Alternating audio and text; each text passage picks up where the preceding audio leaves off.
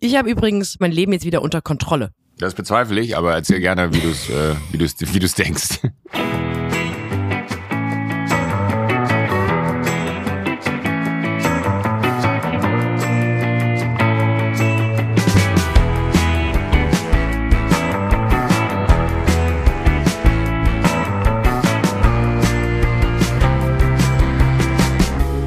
Diese Tage, wenn man zum Beispiel aus dem Urlaub zurückkommt oder von einer längeren Dienstreise, das ist ja dann so ein Leben, da lebt man noch aus Koffern, man muss 40 Maschinen Wäsche waschen, alles ist unordentlich, man merkt, ach guck mal, in der Ecke ist auch schon lange nicht mehr Staub gewischt, man muss irgendwie Sachen von der Reinigung abholen oder pa Pakete abholen und so. Und dann türmt sich das Leben so auf und man denkt, ja. ich werde nie wieder ein normaler Mensch sein. Und irgendwann ist ja der Tag der erste, wo man wieder merkt, ah, guck mal, langsam, aber sicher, ich mache mir morgens wieder einen Kaffee, in meinem Fall, ich habe wieder eine Skincare-Routine. Ja. Und heute war dieser erste Morgen. Heute habe ich das Gefühl, ich bin doch wieder ein echter Mensch. Ich habe heute Morgen sogar Sonnencreme aufgetragen, weil ähm, Sonnenschutz ist not a joke und deswegen brennen meine Augen, weil ich den sehr enthusiastisch auch unter weil du die gedacht Augen hast, gerieben die Netzhaut habe. ist ja auch ja, Haut, wirklich. die muss ich auch ich eincremen. Wollte, vor allem, ich will keine Falten auf meiner Netzhaut in fünf Jahren. In meiner ja. Branche, in unserer Branche, wenn du da eine faltige Netzhaut hast, da bist du ganz vorne, ganz schnell hast kannst du da aber letzten Prompter mehr lesen. gehabt. Ja, kannst du keinen Prompter mehr lesen. Wenn du dann an der Joschück Moderationsschule warst, äh, hast du, bist du prompt auf Prompter angewiesen. Und das ist mein Tag heute, deswegen bin ich extrem euphorisiert.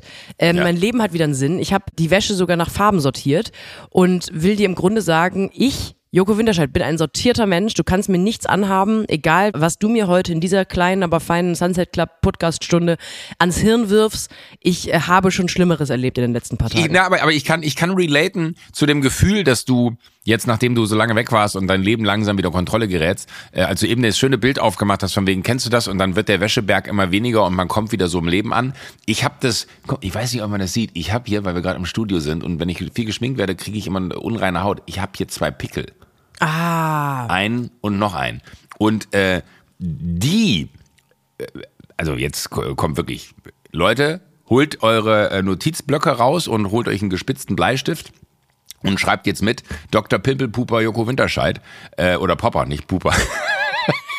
Dr. Pimpelpopper Winterscheid äh, gebt euch jetzt einen Tipp.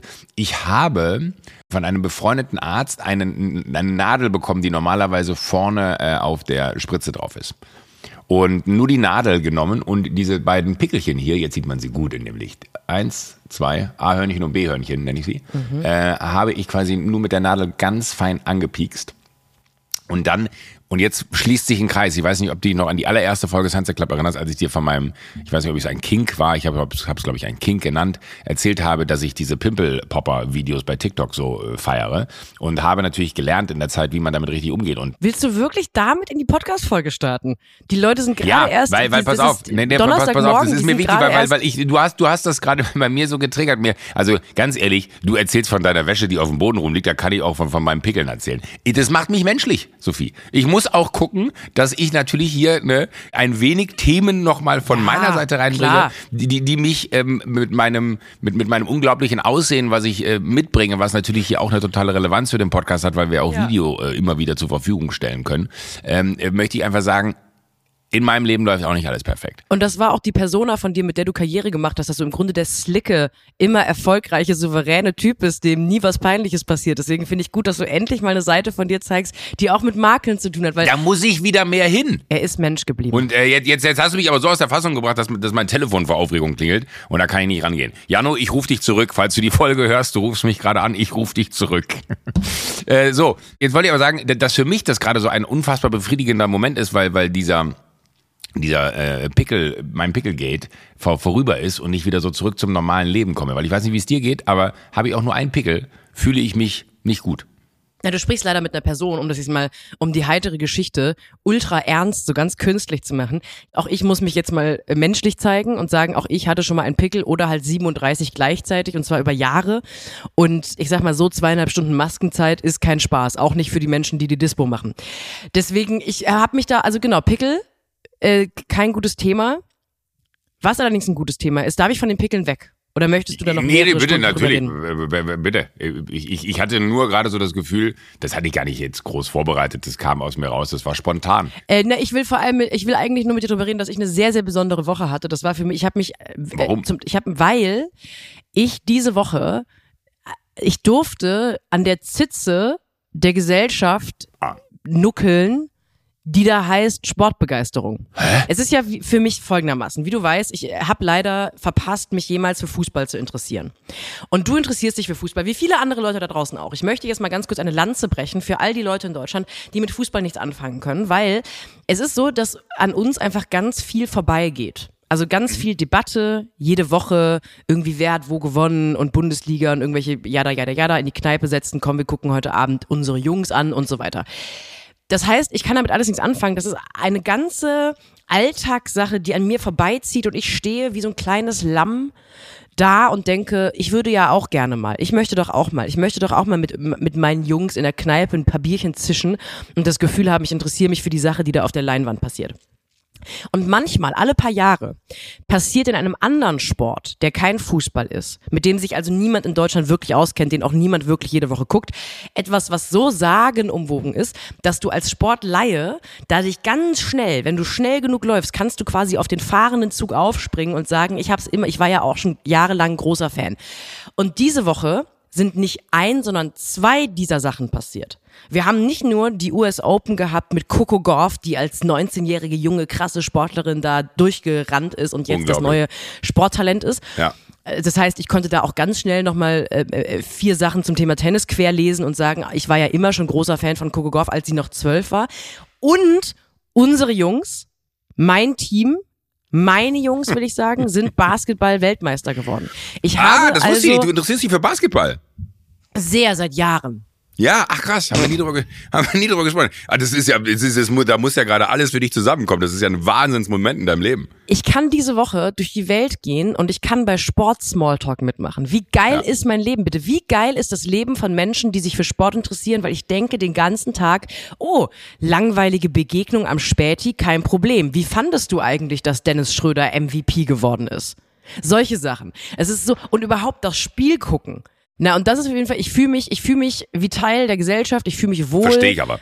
Ähm, ich ich habe da Bock drauf. Ich bin natürlich jetzt auch leidenschaftlicher Basketballfan für immer, nehme ich mir vor. Genauso wie ich leidenschaftlicher Tennisfan für immer bin.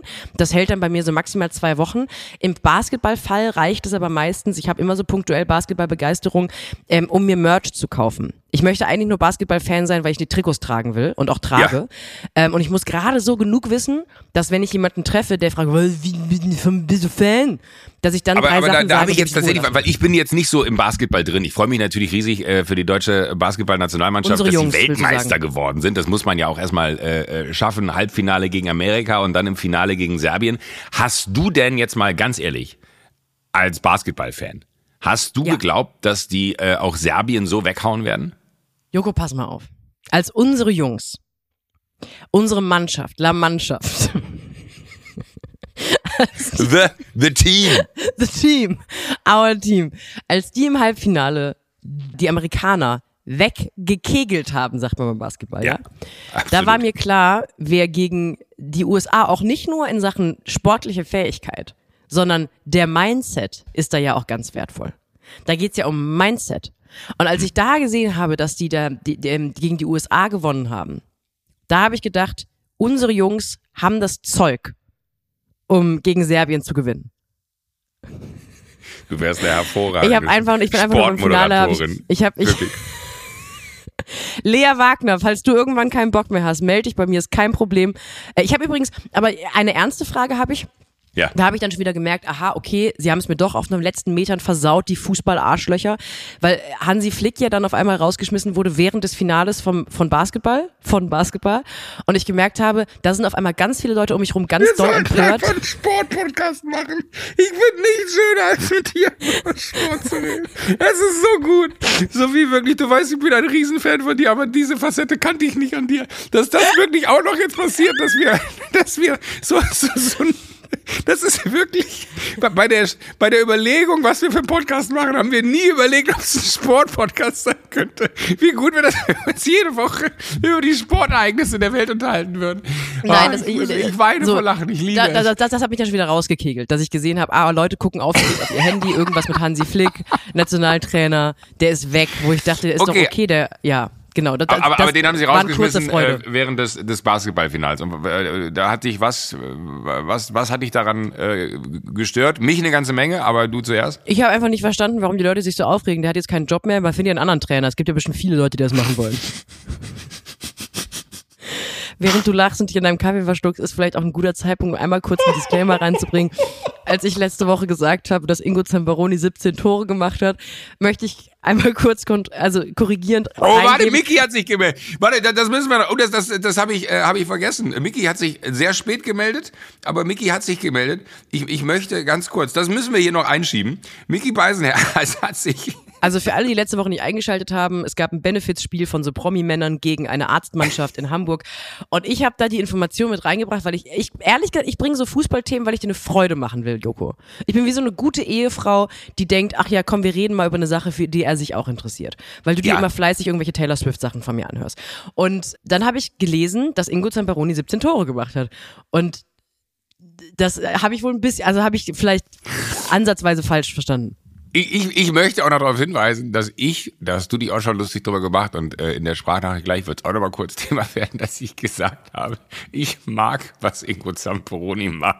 Das ist wirklich, ich mag was der, das ist so Das Markus ist, Lanz. dass ihr mich da nicht Markus Lanz versteht, macht mich immer noch traurig. Nee, das ist Weil- so eine Markus Lanz Sache. Hey, ich mag die Spanier. Tolles Volk. Ich mag, was er macht. Nein, ich, toller ich, Mann. ich, ich finde einfach, also A hat Ingo Zamperoni eine unfassbar angenehme Stimme.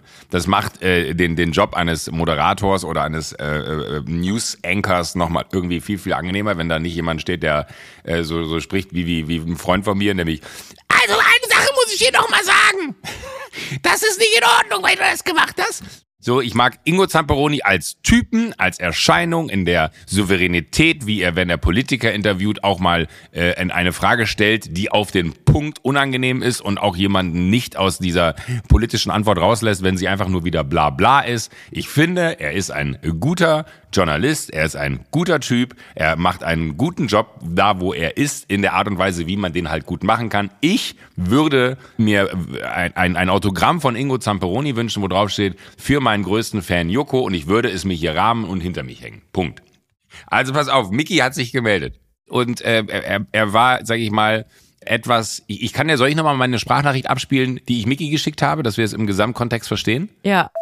Miki, Miki, Miki, Miki, wir sind ja gerade in der Podcastaufnahme und Sophie erzählt mir, und bitte, wenn du eine, eine Sprachnachricht schickst, eine Sprachnachricht, die man auch im Podcast verwenden darf, äh, alle Rechte sind hiermit abgegolten. Miki hat Ingo Zamperoni beim Benefitspiel am Wochenende, halt dich fest, 17 Tore geschossen. Sophie, ich weiß, ich kann es nicht so schnell recherchieren und die einzige Person, die mir helfen kann, bist du. Bitte, bitte, bitte, sag mir, ob Ingo Zamperoni 17 Tore geschossen hat. Ich hoffe, du hörst das noch ab und äh, bist nicht gerade in der Apothekeraufnahme. Dicken Kuss. Ich habe es auf anderthalb äh, Speed abgespielt, weil mein Leben äh, auf der Überholspur stattfindet und ich nicht Zeit habe, das bei normaler Geschwindigkeit abzuspielen. Jetzt kommt hier aber ganz kurz einmal äh, äh, Mickys Antwort. Also Joko, das ist ja wirklich unfassbar, ne? Also wie wenig Ahnung kann man haben, also erstmal von Sophie Tim Melzer auch nur ansatzweise so etwas zu unterstellen wie Profitum im Sport, das also verkennt also sämtliche körperliche Unzulänglichkeiten, das schon mal vorweg. Und Ingo Zamperoni, Klammer auf, ich mag, was der macht, ist ja absurd. Äh, so ein Fährunglück in Bangladesch mit 1000 Toten, ich mag es, wie er das so präsentiert. Also da zu sein, er hätte 17 Tore geschossen. Wer, wer also noch nicht mal Haaland äh, in der bayerischen Landesliga würde 17 Tore in einem Spiel schießen.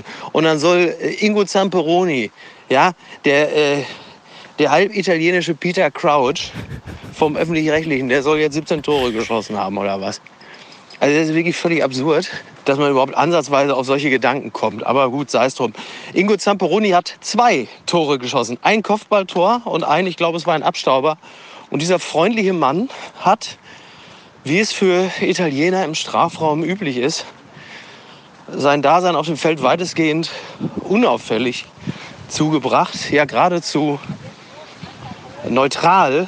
Nur in einem Moment, wo wirklich niemand auf ihn geachtet hat, gnadenlos zuzuschlagen. Da merkt man, er ist halt eben doch mehr Italiener als Deutscher. Das merkt man übrigens auch daran, dass er in einem Trikot was geholt hat. Denn wir haben 9 zu 8 gewonnen. So.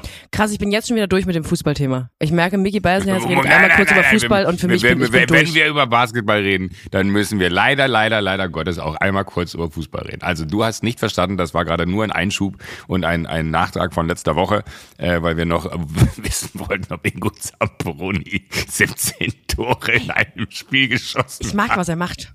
Ich mag, ich mag, was er macht. Das ist ein toller Ja, Mann. oh, Das ist ein toller Typ. stop it. Wow. Das ist wirklich... Zamperoni ist ein to- toller, das ist ein, Weißt, weißt du, was ich Italiener niemals gedacht hätte? Ich weißt, spreche was ich niemals gedacht hätte? Dass ich tränenlachend in diesem Podcast sitzen werde. Das ist einfach so schön zu merken.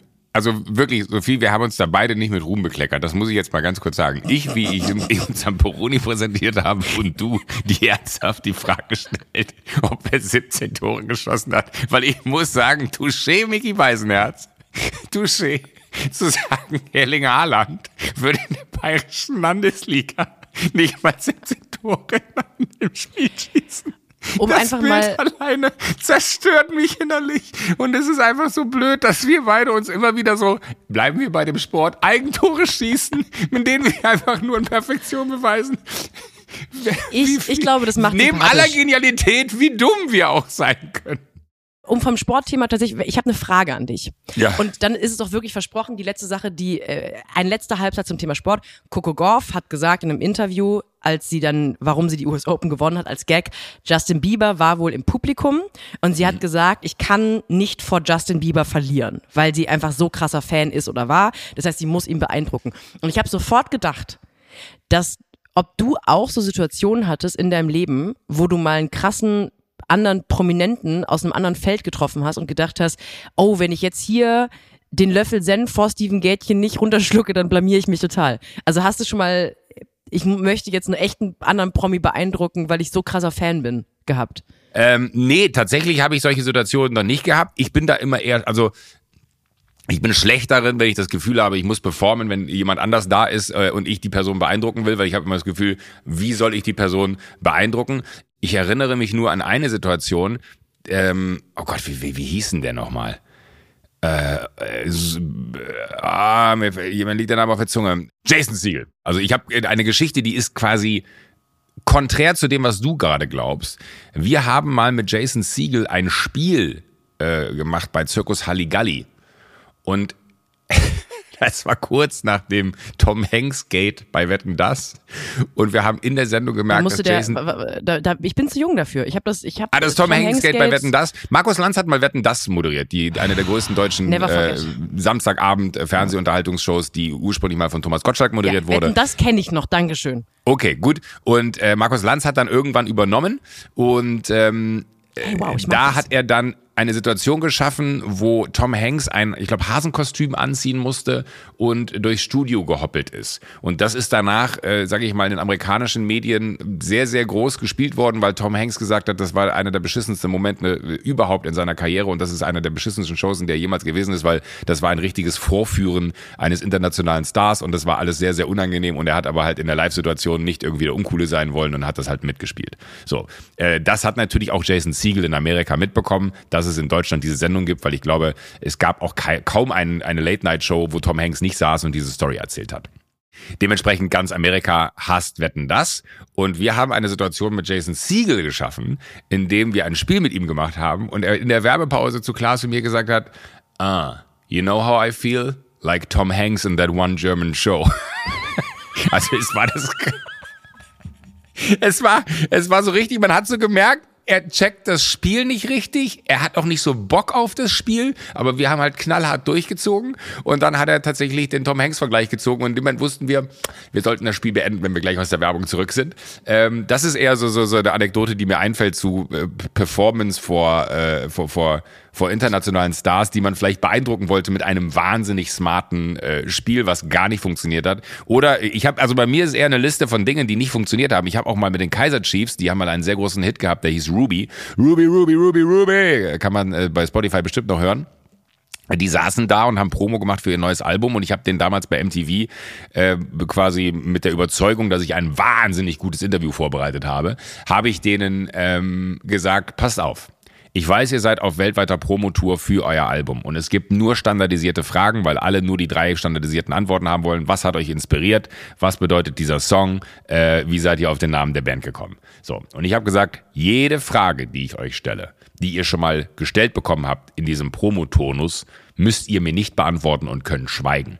Ich hatte mit denen zehn Minuten, sie sind gegangen, ohne ein Wort zu sagen und haben sich dann haben keine, haben keine Frage beantwortet und dann waren sie aber quasi auch, wir waren in, in, in einem Vi Musikvideo und die standen halt noch da und wurden abgekabelt und dann bin ich nur hin und habe gesagt so, ey Jungs, ganz ehrlich, habt ihr die alle gestellt bekommen schon? Es tut mir voll leid, ich dachte, ich habe ein mega Interview vorbereitet. Meinte sie, nee, es war total schade, weil wir haben tatsächlich äh, ganz viele Fragen noch nie gestellt bekommen und die waren sehr, sehr gut, aber es hat so Spaß gemacht, dich auflaufen zu lassen.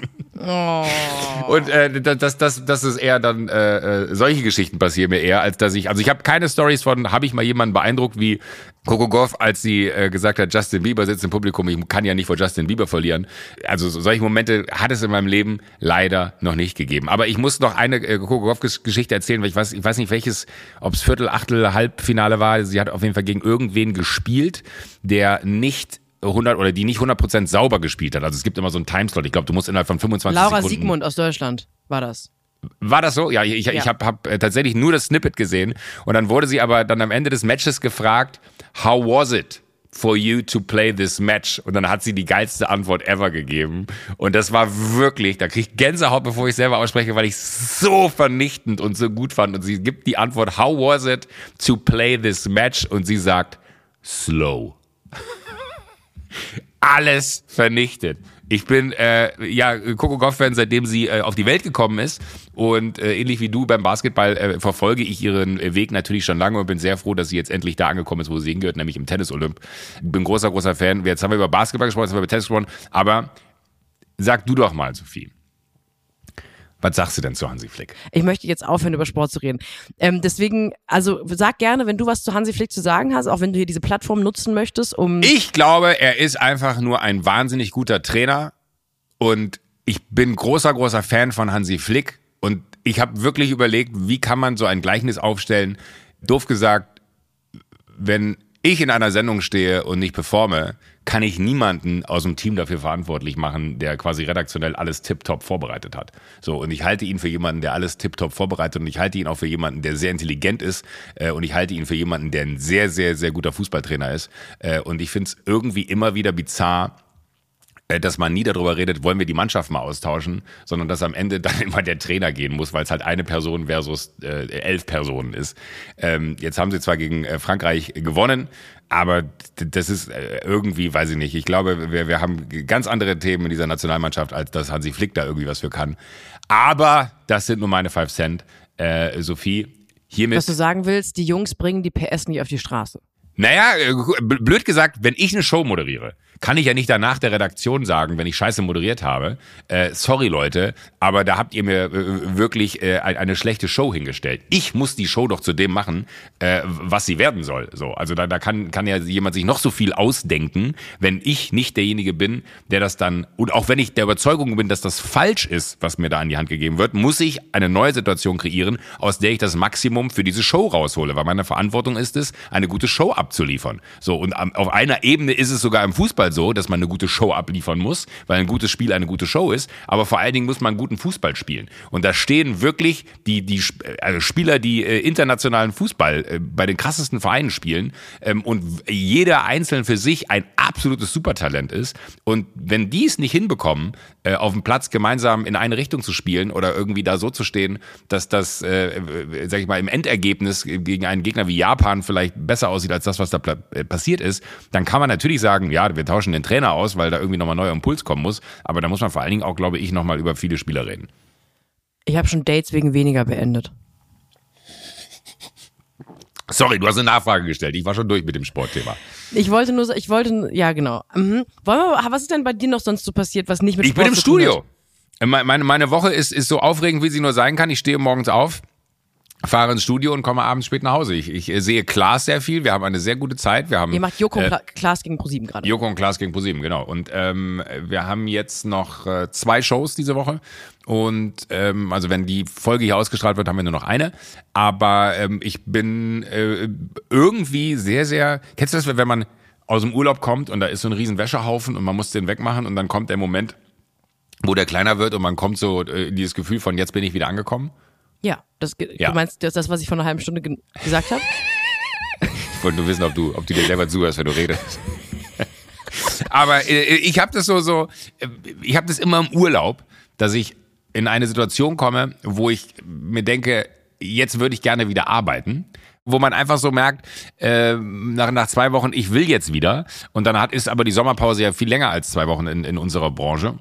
Man, man, man brennt dann so richtig da drauf und es äh, macht einfach Riesenfreude und ich finde es irgendwie so Wahnsinn. Also jeder, der äh, jetzt noch nicht bei Aufzeichnungen war äh, und sich auf die Staffel da freuen will, es ist einfach absurd, wie man in Staffel 10 mittlerweile immer noch, und da bleibe ich dann wiederum bei äh, Trainer und Team, wie gut diese Sendung ist. Und es macht einfach riesig Freude. Ich habe das Gefühl, Steve hat das so schön gesagt, in irgendeiner Umbaupause die Tage, da saßen wir zu dritt auf der Bank, während äh, da ein Spiel aufgebaut wurde vor unseren Nasen. Und Steven hat gesagt, das könnte ich bis ans Lebensende machen. Und wir haben sofort beide äh, eingewilligt, Klaas und ich, und haben gesagt, so, ja, wir auch. Weil das einfach wirklich, äh, also es macht mit Steven unfassbar Bock, weil, weil man den so, so gut beleidigen kann und er uns dann auch zurückbeleidigt. Äh, es, es macht einfach so, einen- so einen wahnsinnigen Spaß mit Klaas und äh, alle, die da irgendwie gekommen sind. Ähm, äh, Chiagu war da, ja. Shagu. Äh, Shagu, sagt man? Der ist geborener Agu. Entschuldigung. Verunsichere mich nicht mit sowas. Ich denke dann Chiago. sofort, scheiße, ich habe das Chiago. falsch ausgesprochen. Aber der, Der ist Chiago. Das Komische ist, Chiagu, Agu. Chiagu ist auch zu Gast in Tommy und meiner neuen Sendung. Wenn der Podcast hier rauskommt, heute Abend 22.15 Uhr, ZDF Neo, Chiago zu Gast. da kommt die Unter erste anderem. Folge. Das, das wusste ich noch nicht. Ja, also quasi, wenn ihr den Sag mal, was Podcast... sind, das sind ja hier so viel Passmann Festbau. Letzte Woche erscheint dein Buch am Podcast. Äh, Ja. Tag, diese Woche erscheint deine neue Show am Podcast. Tag. Was ist denn los? Ich breche mein minutenlanges Schweigen. ja, ich weiß auch nicht, irgendwie hat's alles ein bisschen sich geknubbelt. Ähm, und Chiago war da und ich hab, ich wusste, ich hab den ehrlich gesagt nicht so richtig auf dem Schirm gehabt, bis, bis der da war, weil ich dachte, das ist für die jungen Leute, die vom Späti sitzen in Berlin und ein bisschen Rapmusik hören wollen. Wahnsinnig guter Typ. Und sehr cooler Typ. Komische Klamotten, aber sehr, sehr cooler Typ. Ach, Ja. da freue ich mich drauf. Dann, dann will ich den bei euch gucken und du kannst ihn bei mir gucken. Bei uns ja, gucken. also also das interessiert mich, weil, weil ich hätte mir fast, äh, Wow, was es gab, ich möchte den Moment nicht vorwegnehmen, aber es gab einen sehr, sehr schönen Moment bei der Verabschiedung äh, zwischen ihm und mir.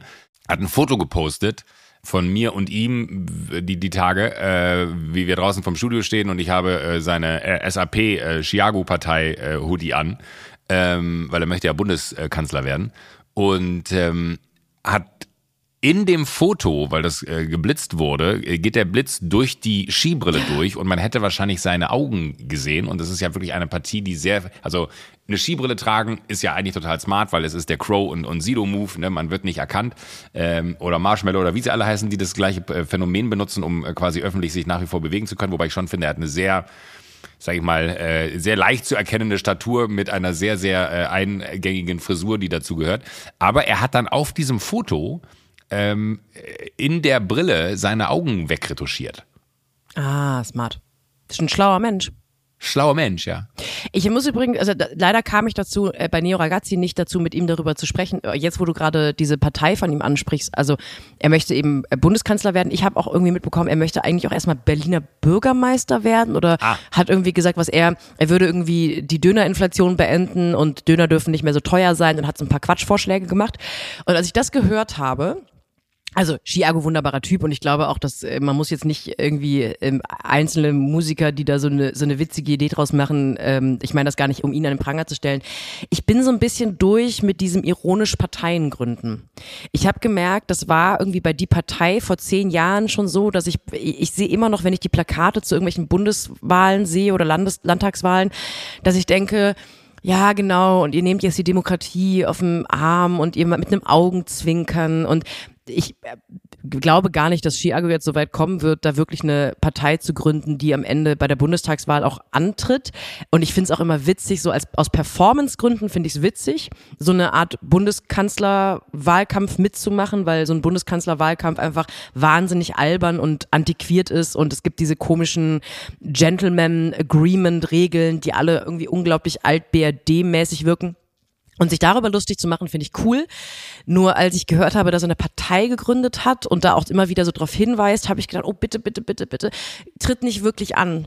Weil das, das ist für mich so Peak ähm, tatsächlich, sorry, dass ich schon wieder dieses Geschlechterthema aufmache, das ist so Männerhumor, weil da ist ein, das sind immer Männer, die so verliebt in ihre Idee sind, nämlich wir machen eine eigene Partei, ob das jetzt die Partei ist oder eben SAP oder irgendwelche anderen kleinen, äh, äh, irgendwie, Mhm. wie hieß diese komische anarchische, die, die Pogo-Partei, solche Sachen, äh, wo ich immer denke, aber am Ende wählen euch halt ein paar tausend, zehntausend Leute ironisch, weil sie es so kultig finden, das Recht zu wählen wegzugeben für einen kleinen augenzwinkernden Gag, den sie in der WG-Küche machen können, dass sie halt echten Parteien die sich zum Beispiel gegen rechtsradikale Parteien stellen, Stimmen wegnehmen. Und das ist dann so eine Stufe, den eigenen Gag zu geil finden. Und ich bin Vorsitzende der Partei, die eigenen Gags zu geil zu finden. Ne? Ich bin da die allererste, die zu sehr sich selbst lustig findet.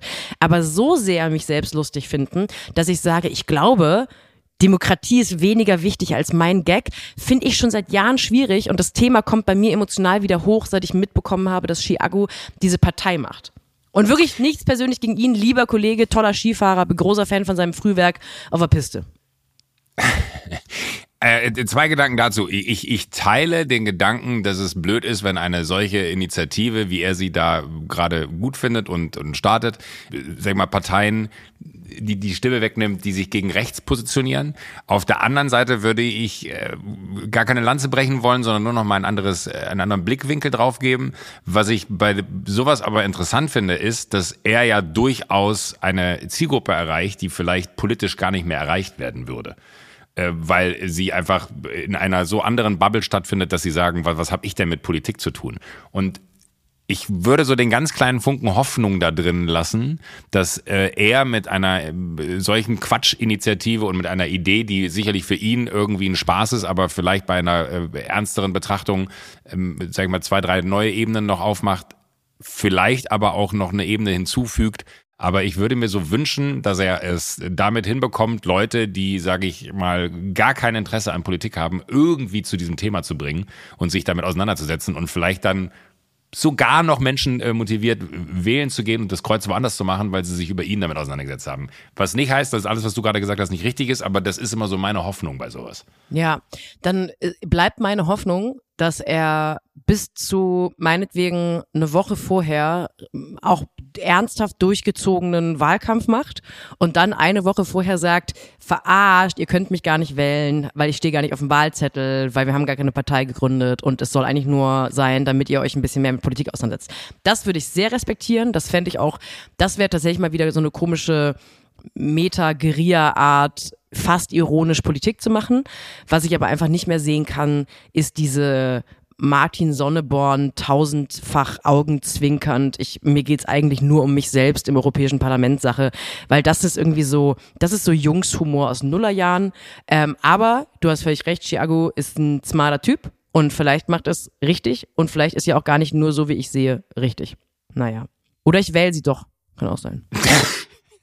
Aber tatsächlich, äh, weil, weil äh, ich finde das dann auch immer so, ich, ich meine, du bist ja jetzt eigentlich wieder das erste Mal in einer normalen Lebenswoche gewesen. Wie fühlt sich's denn an, wenn man so in dieses normale Leben zurückkommt, außerhalb von den eigenen vier Wänden? Also das ist ja, wenn man in einer Studioproduktion hängt, kennst du ja dann auch. Ich habe es ja dann ähnlich wie du jetzt die letzten äh, fast drei Wochen hattest ähm, so dass ich jetzt mein Lebens, mein, mein Arbeitsalltag oder mein Alltag eigentlich daraus besteht, nicht der Arbeitsalltag, äh, ins Studio zu fahren und nach Hause zu fahren und ins Studio zu fahren und nach Hause zu fahren, ähm, äh, freue ich mich dann immer auch so richtig auf den Moment, wo dann der erste Tag nach so einer Studioproduktion ist, äh, wo man dann sagt, oh, und heute äh, kann ich andere Sachen wieder machen. Ja, ich, äh, also so richtig normal war es natürlich nicht, weil es war die Woche, in der das Buch rauskam und man, also wenn man so ein Buch, ich wahrscheinlich ist bei einem Album gleich, also ich glaube bei einer Show ist was anderes, weil da kommen eben mehrere Shows raus und dann hat man so eine Staffel und dann weiß man, nächste Woche geht's weiter und so weiter und so weiter. Und bei einem Buch hast du ja einfach nur ein Produkt, das ist draußen und dann kannst du auch nicht mehr groß dran rütteln und dann kannst du auch nicht nächste Woche sagen, ähm, übrigens, ich habe nochmal ein Kapitel umgeschrieben. Und deswegen ist es immer ein bisschen komisch, weil ich dann sehr viel Energie darauf verwenden muss, nicht ins Internet zu gucken, um zu gucken, was die Leute so über mich schreiben. Weil Und? ich jetzt. das klappt mittlerweile gut, weil ich dann auch irgendwie, äh, ehrlich gesagt, weiß ich nicht. Ich glaube, das vielleicht gehört das ein bisschen zum Job dazu. Vielleicht hat es auch einfach mit meiner individuellen Psychohygiene zu tun, mit der, in der ich besser werde. Ich glaube gar nicht mehr, und ich hatte Jahre, wo ich gedacht habe, das sei, müsste man machen. Ich glaube gar nicht mehr, dass es Teil meines Berufsprofils ist, Leuten ein Anrecht darauf zu geben, jede Art von Kritik, egal wie unsachlich und gemein sie auch sein mag, von mir zu lesen und dann darauf zu reagieren. Es gab eine Zeit, wo ich wirklich dachte, ich schreibe Bücher, ich bin in der Öffentlichkeit, ich habe eine Reichweite. Jeder kleine Dreckskommentar, der da geschrieben wird von irgendjemandem, egal wie böse der ist, da muss ich dann, je böser der Kommentar, desto sachlicher und äh, verständnisvoller im Grunde muss ich darauf eingehen. Und das habe ich bei dem Buch mir jetzt einfach abtrainiert weil das eine große Missverständnis ist ja eh, dass man selber nicht am besten wüsste, was man falsch und richtig macht. Also als bräuchte man, das ist so eine Social-Media-Krankheit, dass Leute tatsächlich denken, seien es Buchblogger oder irgendwelche Menschen im Internet, die einfach nur keinen anderen Job haben als Twitter. und man selber ja auch, äh, Entschuldigung für die Unterbrechung, aber man selber ja auch noch viel, viel härter mit sich ins Gericht geht, eben. als jeder da draußen jemand mit sich ins Gericht, äh, mit, mit, mit einem ins Gericht gehen kann, weil man ja in so einem Moment, so stelle ich mir zumindest vor, wenn man so ein Produkt loslässt und sagt, so, das ist jetzt fertig, man ja selber im Nachgang 55 Situationen vorfindet, wo man sagt, scheiße, da hätte man noch mal, da hätte man noch mal, da hätte man noch mal. Und äh, das macht für mich zum Beispiel, zumindest je länger ich diesen Job mache, desto lustiger finde ich jede Art von Kritik, also sei es Fernsehkritik oder äh, Buchkritik, äh, weil ich immer denke, klar, das ist jetzt für die Leute, die das nicht selber geschrieben haben oder selber damit zu tun haben, irgendwie wichtig, aber oft werden so Kritiken in Social Media eben auch auf eine ultra persönliche Art geschrieben. Da geht es den Leuten nicht darum zu schreiben, das Buch von Sophie Passmann ist so und so, sondern sie schreiben das in der Hoffnung, dass ich das lese und darauf reagiere. Wo ich denke, also alles, was ihr über mich sagt, habe ich selber schon mit zehn Zentimeter Abstand zum Spiegel zu mir gesagt. Das, also, das ist jetzt wirklich nichts, was mich irgendwie überrascht. Und deswegen habe ich einfach irgendwann entschieden, ich, ich glaube, ich muss gar nicht reinlesen. Ich glaube, ich bin das den Leuten gar nicht schuldig. Deswegen war das eine Woche, die viel mit absichtlich nicht aufs Handy starren zu tun hatte. Ich habe allerdings auch gemerkt, ich glaube, ich habe, und ich frage mich, ich möchte von dir wissen, ob das vielleicht der Beginn meines ähm, charakterlichen Abstiegs ist. Ich glaube, ich habe in mir einen Ort gefunden, der Verständnis hat für Leute, die sauer sind, wenn die Bahn zu spät kommt. Also ich jahrelang war ich eins von diesen hochnäsigen Arschlöchern, das betont entspannt im ICE saß, wenn er, wenn er Verspätung hatte. Oder auch Regionalbahn. Ich wollte so sitzen und denke so, ach, ärgert ihr euch mal nur. Das sind irdische Freuden. Sowas würde ich nie machen. Und jetzt bin ich durch dieses ganze, ich hatte jetzt das erste Mal eine Phase in meinem Leben, wo ich wirklich viel beruflich Punkt auf Punkt reisen musste und jedes Mal war Verspätung. Und gestern bin ich das erste Mal ICE gefahren, hatte viereinhalb Stunden Verspätung. Und ich habe trotzdem immer noch versucht. und dann gibt, also spätestens nach einer halben Stunde fangen ja so Businessmänner an, dann so halblaut in der Hoffnung, dass Leute drauf einsteigen, zu sagen, naja, genau. und dann bei jeder Durchsage gibt dann so, eine, so ein anschwellendes Gelächter, also ein demonstratives, hämisches Gelächter von wegen, typisch Deutsche Bahn. Und jetzt schon wieder. Und ich saß da gestern so und dachte, ha, okay, hm, vielleicht, vielleicht ist es so, dass ich jetzt langsam auch sauer sein möchte. Und natürlich konnte ich das nicht mit mir vereinbaren, sauer zu sein. Aber ich glaube, ich habe jetzt, ich bin jetzt alt genug oder das Leben hat mich mürbe genug gemacht, um zu verstehen, dass es frustrierend sein kann, wenn die Bahn sehr, sehr viel zu spät kommt. Und ich habe vor allem, und das ist ja, wir sind ja nach Lanz und Precht Deutschlands wichtigster Philosophie-Podcast, deswegen möchte ich mit den Gedanken teilen, ähm, äh, den, auch mit den Leuten da draußen, weil ich glaube, das könnte hilfreich sein. Wenn man in so einer Bahn sitzt und die, man weiß nicht, ob die losfährt und man wird so hingehalten und alle zehn Minuten kommt eine neue Durchsage, wir haben noch ein Stellwerkproblem und man ahnt ja dann, es kann sein, dass dieser Zug gar nicht losfährt. Und dann bei jeder Durchsage wird man nervös und denkt so, ei, ei, ei, ei, wenn der Zug überhaupt losfährt, da habe ich ja schon Glück. Und wenn der Zug dann losfährt, dann spürt man so ein Gefühl der Erleichterung, und ich will fast sagen Dankbarkeit, dass es doch noch geklappt hat. Und ich möchte, das habe ich gestern gehabt. Der Zug fuhr, fuhr dann los und man war dankbar und erleichtert und jedes Mal, wenn er angehalten hat, wir losgefahren, war man dankbar und erleichtert. Und ich möchte dann mit den Leuten da draußen teilen, auch mit dir. Das ist das, diese Art von Dankbarkeit. Das ist die schlechteste Dankbarkeit, die man im Leben haben kann. Und man sollte sie tunlichst vermeiden in jedem Lebensbereich, die man hat, weil das ist eine Dankbarkeit, die man nur haben kann, wenn man vorher von einem Umstand im Leben so schlecht und unbeständig behandelt wurde, dass man überhaupt dankbar ist, dass das Mindestmaß passiert. Weil das Mindeste ist, dass ein Zug fährt. Dafür sollte man gar nicht dankbar sein. Und dann möchte ich einfach nur mit euch teilen, falls ihr Menschen in eurem Leben habt, die euch quasi behandeln wie ein Zug, der viereinhalb Stunden Verspätung hat. Und ihr seid am Ende dankbar, dass der Zug überhaupt losfährt. Dass die PS überhaupt auf die Straße gebracht werden. Da möchte ich sagen, das ist no way to live you can do better than Deutsche Bahn. You go, girl. Also es gibt da, glaube ich, zwei, äh, da gibt's auch nur, nur zwei Seiten. Oder wie nennt man da, zwei Positionen, in, in die man sich. Gleise. Zwei Gleise, genau, es ist eine zweigleisige Geschichte. Die eine, auf dem einen Gleis äh, sitzen die im Zug, die sich beschweren und auf der anderen Seite sind die, die und das ist eher eine Haltungsfrage, die sagen, ja, es ist halt so, was soll denn das, beschwer dich halt nicht. Äh, aber das ist für mich wirklich eher eine Haltungsfrage, weil es, also grundlegend glaube ich, jede einzelne Person, die mit der Deutschen Bahn fährt und hinnimmt, dass dieses äh, Beförderungsmittel muss man ja leider sagen, so schlecht funktioniert, wie es funktioniert, da kann es niemanden geben, den das glücklich macht. Das, das glaube ich nicht. Es kann nicht sein, dass irgendwer in, der, in dem Zug sitzt und sagt, ist mir jetzt scheißegal, dass ich viereinhalb Stunden später, egal ob ich einen Termin habe, egal ob ich nirgendwo hinfahre, äh, wo, wo es irgendwie einen Anschlusstermin gibt oder egal was irgendwie die Situation ist, es ist einfach doof. Also es ist ja selbst, wenn ich, wenn ich zu Hause losgehen würde und feststellen würde, oh, jetzt glaube ich viereinhalb Stunden länger äh, zum Café, als ich eigentlich wollte, ist es ja äh, keine Situation, wo ich sage, oh, das habe ich aber gut gemacht, sondern dann ist es eine Situation, wo ich sage, irgendwas läuft gerade ganz richtig doll schief in meinem Leben, dass äh, die, die, die Strecke, die ich sonst in zwei Stunden absolviere, habe ich in sechseinhalb Stunden absolviert. Egal, wo du dieses Maß von Verlässlichkeit und äh, auch Performance, weil es ist ja ein, eine Performance, die, die Leistung, die erbracht wird von der Deutschen Bahn, ist es, Menschen von A nach B zu transportieren. Die Leistung, die ich selber bei mir äh, quasi bewerte, ist die Leistung, die ich in dem Moment festmache. Wenn ich laufen gehe und meine Pace ist unter XYZ, weil ich sonst immer XYY äh, y, äh, laufe, ist es halt einfach eine Katastrophe. Weil du die PS nicht auf die Straße kriegst, Joko. Weil ich die PS nicht auf die Straße kriege. So. Und, und erstmal glaube ich per se, alle Leute sind genervt von der Deutschen Bahn. Alle weil das einfach kein guter Zustand ist für ein Beförderungsmittel, was eigentlich ein wahnsinnig tolles Beförderungsmittel ist, was unfassbar viel Freude bereitet, äh, wenn man damit verreist, weil es einfach, finde ich, auch eine unglaublich tolle Art ist zu verreisen mit dem Zug. Äh, und ich mir wünschen würde, dass wir immer noch, ich kann mich noch erinnern, in den, äh, also jetzt gehen wir zurück in meine Kindheit, da gab es bei mir im Dorf einen Bahnhof. Da habe ich meine Schwestern, damals sogar noch eine der wenigen Erinnerungen, die ich an meine Mutter habe. Mit meiner Mutter habe ich meine Schwestern zum Bahnhof bei uns im Dorf gebracht, um auf Klassenfahrt zu fahren.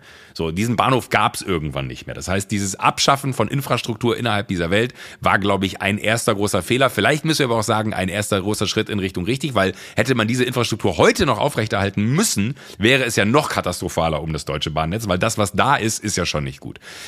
Dann glaube ich aber erstmal, alle sind genervt und dann spaltet sich dieses alle sind genervt, aber in die, die sagen, nee, mir macht das gar nichts aus, einfach um dagegen zu sein, dass die, die sagen, äh, ich finde das scheiße, äh, die die falsche Position haben. Und, das bin ich.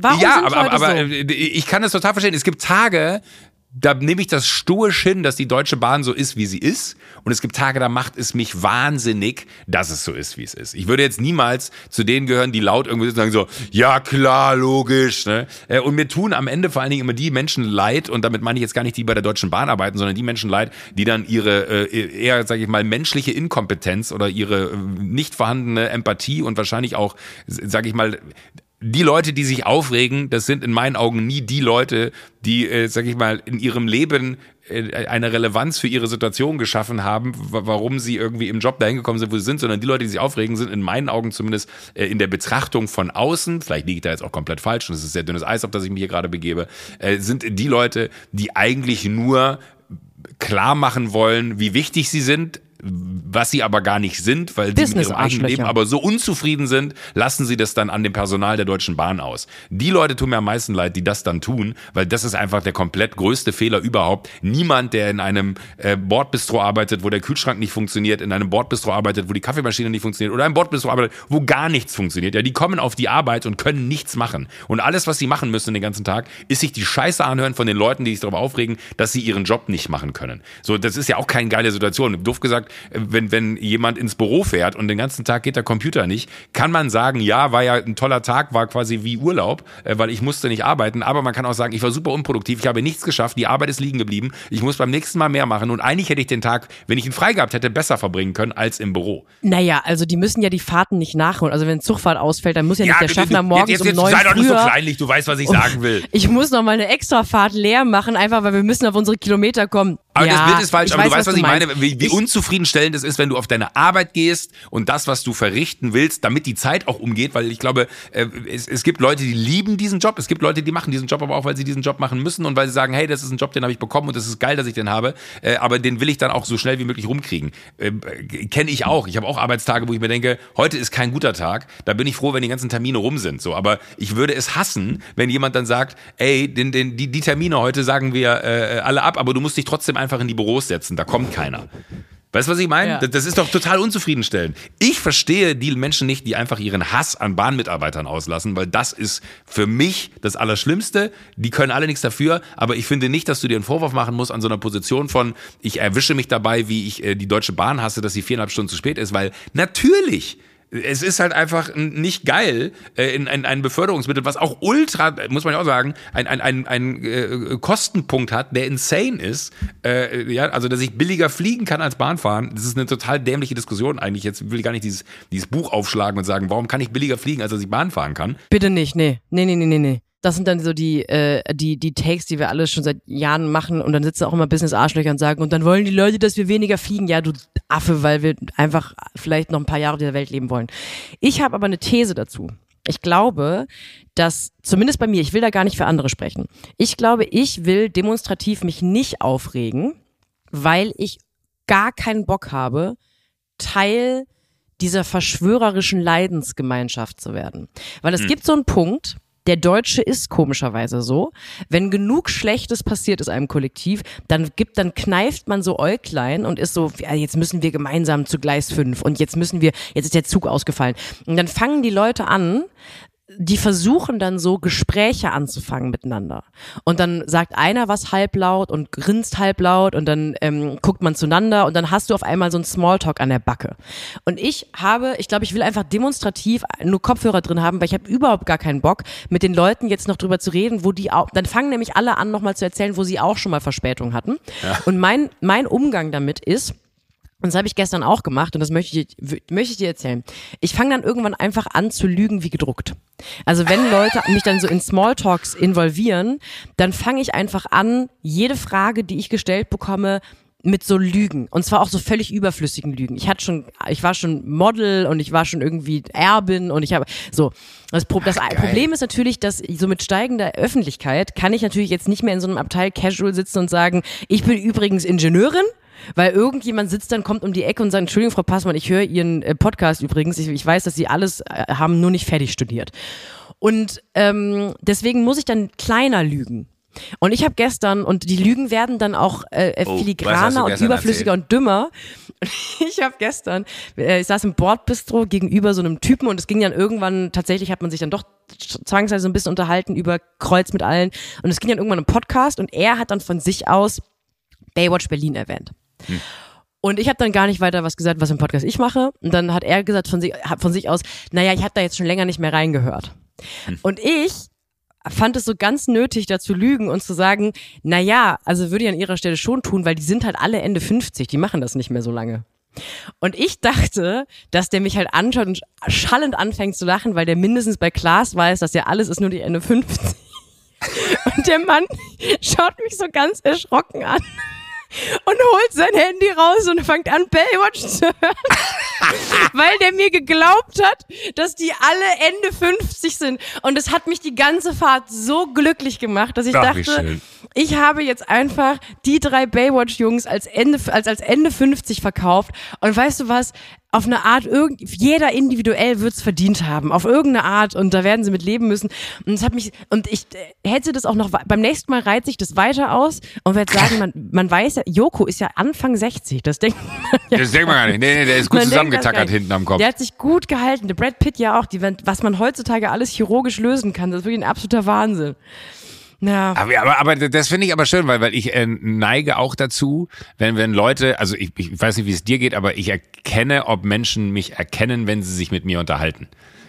Und am liebsten ist mir immer die Situation, dass der Mund offen steht und die Augen ganz groß aufgerissen sind und sie mir die Hand reichen und sagen, und was machen Sie? Wo man dann so denkt, so, hm, okay, erkläre ich dir. Äh, Und dann erzähle ich auch immer Lügengeschichten, weil man dann ja eigentlich so eine schöne Situation schafft, weil man das Gefühl hat, ich glaube, das Gegenüber hat durchaus erkannt, was ich mache, weil die Person mich erkannt hat. Und wenn man dann aber anfängt zu erzählen, ich habe einen äh, Fanartikel Versandhandel und äh, habe tatsächlich äh, damals, äh, als noch niemand an E-Commerce gedacht hat, bin ich hingegangen und habe äh, mit dem DFB und der DFL äh, quasi mir exklusiv die Rechte für wirklich ganz wenig Geld gekauft, äh, dass ich äh, alle äh, Artikel online versenden kann, außerhalb der eigenen Shops von, von den Vereinen. Und dann stehen Leute immer da und man merkt so richtig, die, die Unterhaltung ist sofort beendet, weil keiner mehr Bock hat, sich mit mir zu unterhalten, weil alle denken so, das ist ja komplett gelogen. Ich weiß ganz genau, was du machst, du Arschloch. Warum lügst du mich an? Was ist denn das für eine dumme Geschichte? Äh, ich habe noch nicht einmal, ich würde so gerne mal eine Unterhaltung mit jemandem darüber führen wie dieses Unternehmen funktioniert, was denn da so passiert und wie das alles so äh, zustande gekommen ist, das funktioniert aber nicht. Aber ich liebe es tatsächlich auch äh, in so Situationen, wo ich dann teilweise aber auch, wenn ich neben netten Menschen zum Beispiel auch in der Bahn sitze und man dann irgendwie in ein Gespräch kommt und man sich dann so über das Leben von den Menschen unterhalten hat und dann kommt die Rückfrage, und was machen Sie? Dann bin ich immer ganz schnell stutzig und denke mir so, ah, jetzt kann ich auf gar keinen Fall erzählen, was ich mache. Das ist irgendwie so, das ist mir super unangenehm, wenn ich jetzt sage, ich arbeite beim Fernsehen. Ähm, und dann muss ich auch mir immer irgendwie schnell was einfallen lassen und versuche dann äh, ebenfalls hinzuarbeiten. Vielleicht muss ich aber auch tatsächlich äh, eher darüber äh, oder eher dazu hinwechseln, weil ich finde das ganz smart von dir, dass du eigentlich ja Lügen über andere verbreitest. Darf ich zum Abschluss noch mit dir meine. Nee, ich habe auch noch eine, nee, eine Sache, dann noch nicht, noch Ah, nicht bitte. Abschluss. Okay, ich, okay, ich, ich, möchte, ich möchte kurz sagen, dass ich, ähm, wir haben äh, vor zwei Wochen darüber gesprochen, ich habe die Freddie Mercury ähm, äh, Auktion verfolgt und ich, äh, Ich habe tatsächlich auf zwei, drei Gegenstände geboten und bin nirgendwo zum Zug gekommen, weil, äh, und das möchte ich ganz kurz anmerken, falls irgendeiner von euch geilen Fallen da draußen die Rechnung ersteigert hat, ja, ähm, ich, Ja, klar. Ich, Wir sind ja ich, wür- ich Milliardär- würde gerne nochmal mit euch. Ich weiß, ich weiß es ja nicht. Das ist, das ist im Nachgang habe ich mich richtig toll geärgert, dass ich das so breit getreten habe hier bei uns in der Folge und mir so ein bisschen meine Liebe äh, zu Queen und Freddie Mercury äh, erzählt habe, bevor diese Auktion losgegangen ist, weil ich natürlich Millionen von Menschen in die Arme von Sotheby's getrieben habe, Ja. äh, weil die ganzen geilen Pfeile jetzt da mitgeboten haben und ich vielleicht leer ausgegangen bin, weil ich mir selber einen Gegner geschaffen habe, den ich unterschätzt habe, nämlich die geilen Pfeile und irgendwer von euch da draußen jetzt vielleicht diese geile Rechnung aus dem Hendersons in der Hand hält ähm, und das Schreiben vom, vom Manager und die ganzen Einladungen, die da auch noch mit einhergingen, dieses, dieses Stück Papier ist für 22.000 Pfund an einen neuen Besitzer übergegangen. Also bei der Wayne's World Schallplatte war das Gebot, glaube ich, schon bei, bei acht, als es überhaupt losging. Also da konnte man online schon vorher so Ebay-mäßig oder, oder äh, wie auch immer die ganzen anderen Portale heißen, äh, eintragen, was man bereit ist zu geben. Da war das Minimum schon bei 8000 Pfund. Da wusste ich okay, äh, die Wayne's World Schallplatte wird es auch nicht werden. Und dann gab es ja noch den, den Movie Award, der stand schon irgendwie bei 15.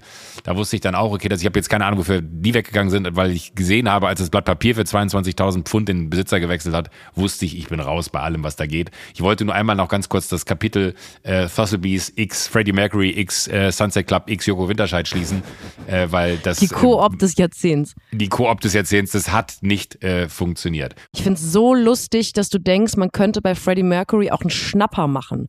Also du Nee, hast ja kein Schnapper. Ich- ich war ich habe mal wirklich reingeschaut, bereit. 8000 Pfund ist zu viel. Naja, was glaubst du denn, was irgendwas von Freddie Mercury kostet? Moment! Ich war bereit, äh, durchaus tief in meine Tasche zu greifen. Aber 22.000 Pfund für ein Blatt Papier, wo irgendwie natürlich ein, ein wahnsinniger Moment sein, ich glaube 40. Geburtstag war es ja festgehalten wurde, ähm, das, das, also bei aller Liebe, damit habe ich, also ich dachte, das geht so für 10, 12 weg. Du Äh, und- sprichst mir aus der Seele. Ich habe letzte, vorletzte Woche schon die ganze Zeit gedacht, wie kann man eigentlich so begeistert sein von altem Kram von toten Männern? Die, die Gartentür ist übrigens für irgendwas über 300.000 Pfund weggegangen. Okay.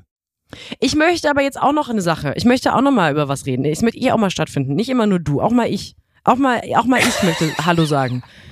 Ich komme mir kaum zu Wort. Habe ich, jetzt, äh, habe ich jetzt die ganze Zeit alleine gesprochen? Ich hatte das Gefühl, du hast auch was gesagt.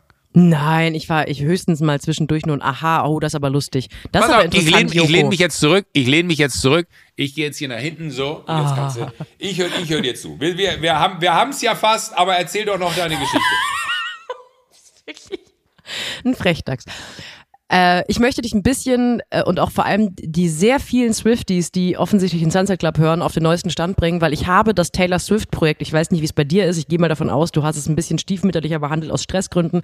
Ich habe das wirklich ernst genommen. Ich bin weiterhin richtig doll tief dabei, ein richtig krasser Taylor Swift Fan zu werden. Und ich nehme das so ernst, dass ich weiterhin Album für Album abarbeite. Ich habe jetzt gerade ihr äh, Reputation-Album fertig gehört. Das war so das Album, wo sie auf einmal, ähm, das war nach diesem Kanye West-Eklat, wo sie, wo er auf die Bühne gegangen ist bei Ja. einer Preisverleihung und er gesagt hat, äh, Taylor, halt mal kurz dein Maul, ich wollte nur sagen, Beyoncé hätte den Preis gewonnen.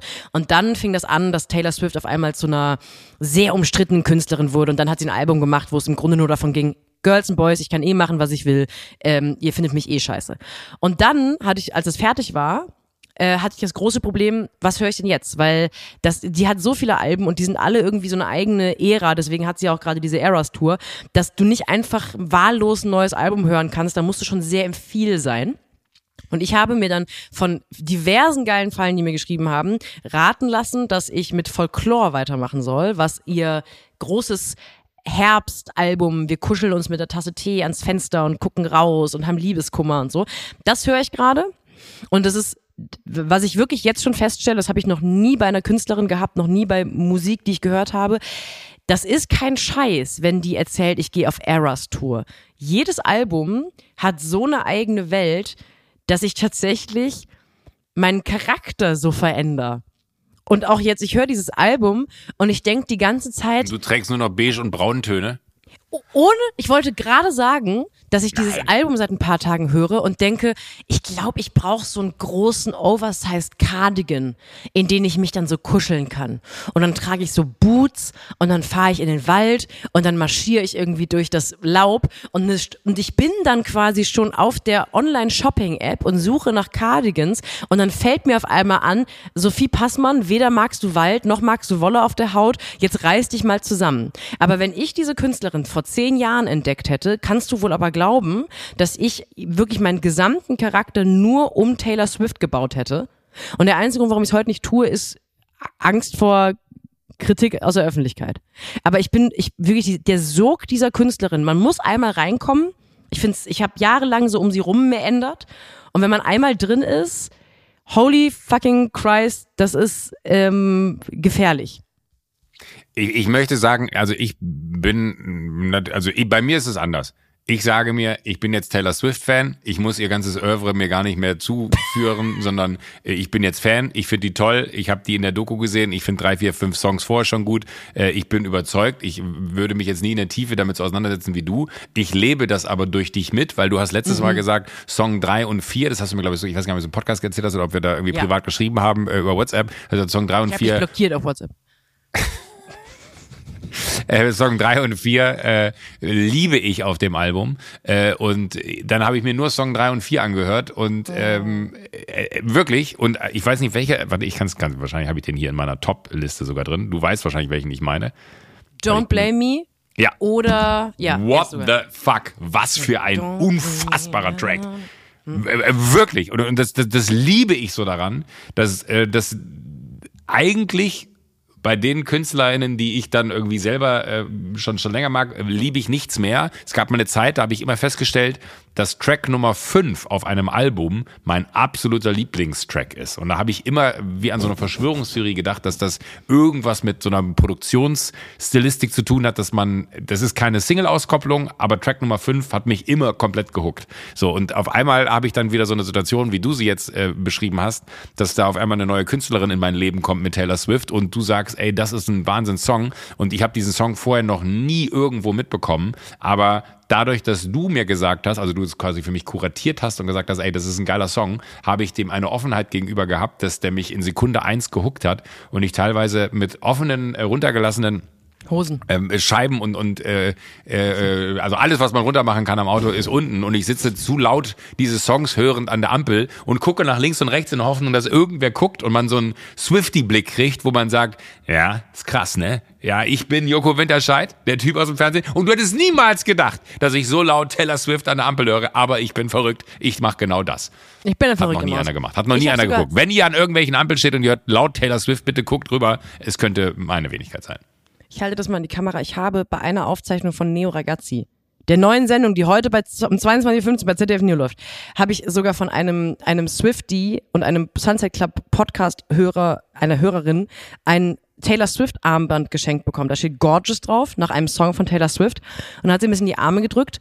Und ich habe erst nicht verstanden, also es war super süß natürlich, aber auf den Konzerten schenken die sich offensichtlich alle so Freundschaftsarmbänder.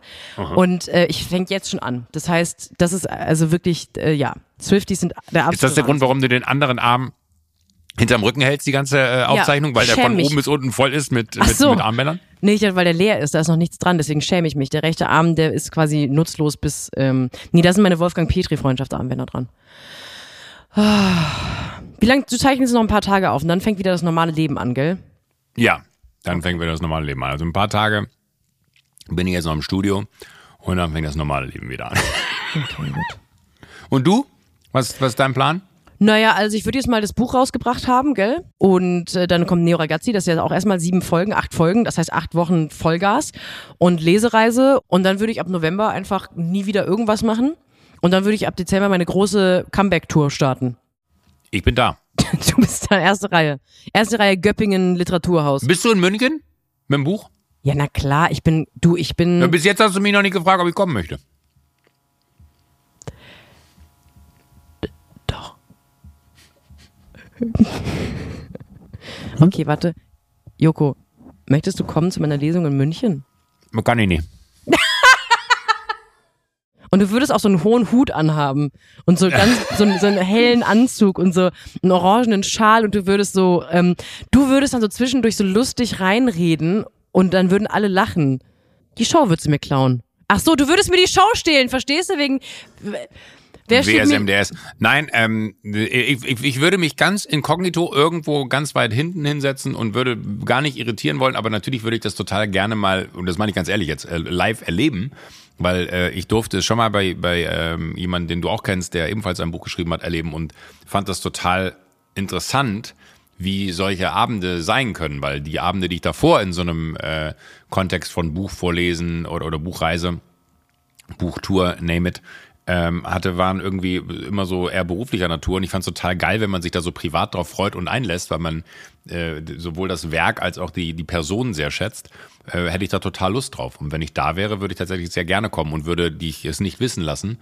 Ähm, ich würde einfach ähm, jemanden aus deinem Team fragen, ob ich auf die Gästeliste kann. Ja. Äh, weil ich natürlich jetzt nicht noch irgendwie dein, dein äh, Saus und Braus Lebensstil da irgendwie mitfinanzieren muss. Da, da ist alles, ist mir alles ein bisschen zu wild, wie, wie du da gerade unterwegs bist. Ja, das ist Ähm, wirklich absoluter Wahnsinn. Absoluter Wahnsinn, in diesem Rausch, den du dich befindest. Ähm, äh, aber ähm, sollte ich äh, in, im, in äh, also doof gesagt, wenn du in München bist, ja, und jetzt pflanze ich etwas in deinen Kopf, was du in München nicht loslassen wirst, rechne damit, dass irgendwann zwischendurch, während du liest, irgendwann einer reinruft, oh, Gut, das würde sich jetzt aber nicht von den anderen Lesungen unterscheiden. nein. Da, da, da würde ich mich wirklich sehr freuen, wenn ich, wenn ich da in München bin oder vielleicht in einer der anderen Städte, wo ich dann und da vielleicht gerade zufällig nichts auch bin. anderes ist. Wür- Würde, würde, würde ich kommen und dann würde ich jedes Mal am Merchstand ein Sophie Passmann T-Shirt kaufen. Gibt's das? Ja. Ja, na klar. Mit meinem Gesicht Aber ich, ganz ich möchte so eins haben von dir, wo dein äh, Konterfei drauf ist, was so eine Tokyo Hotel ähm, an, was was ich diese alten Tokyo Hotel T-Shirts. So, so, die, die finde ich wirklich unfassbar äh, äh, geil und ich glaube, so eine Ästhetik würde ich mir wünschen für ein Sophie Passmann T-Shirt. Ich hätte, ich würde ein T-Shirt tragen, wo dein Konterfei drauf ist und wo einfach nur Sophie Passmann draufsteht. Also, Sophie. Gell? Gell, grüß dich. Ich Alter. beiß jetzt nochmal in mein Brot rein, ähm, aber das mache ich, wenn wir das Mikro aushaben und äh, dann begebe ich mich ins Studio und ähm, ich wünsche dir einen wunderschönen Tag. Gut, Aufzeichnung. Liebe Grüße an Klasi, liebe Grüße an Sag. Jakob. Nee, Jakob ist gar nicht da, ne? Jakob ist nicht da, nee. an Schmidti. Äh, Schmidti ist da jetzt aber die, äh, heute und äh, Thomas der Martins Sonnenschein der Produktion. Wie soll man denn Claudia, ohne, wie soll man ohne das strahlende Lachen von Thomas Schmidt an Alle der da, Aufzeichnung? Kati, alle da, Alle da. Liza, alle sind da. Okay. Schön. Ja, nee, Na Niki ist dann. da. Wer, liest du gerade einfach die Dispo vor? Nee, ich gehe so im Kopf durch, ähm, wer mir immer so über den Weg läuft. Im, Ich glaube, es wird jetzt aber zu spannend, deswegen würden wir die Folge einfach. Ja, und dann kommt dann Genau. mal, wenn ich dann, dann draußen bin, steht dann der Ivo und der Tom und dann ähm, habe ich Du da. bist wirklich völlig wahnsinnig, Joko. Ja, der Benny, der Marc, manchmal auch der Frank. Die stehen dann also rum.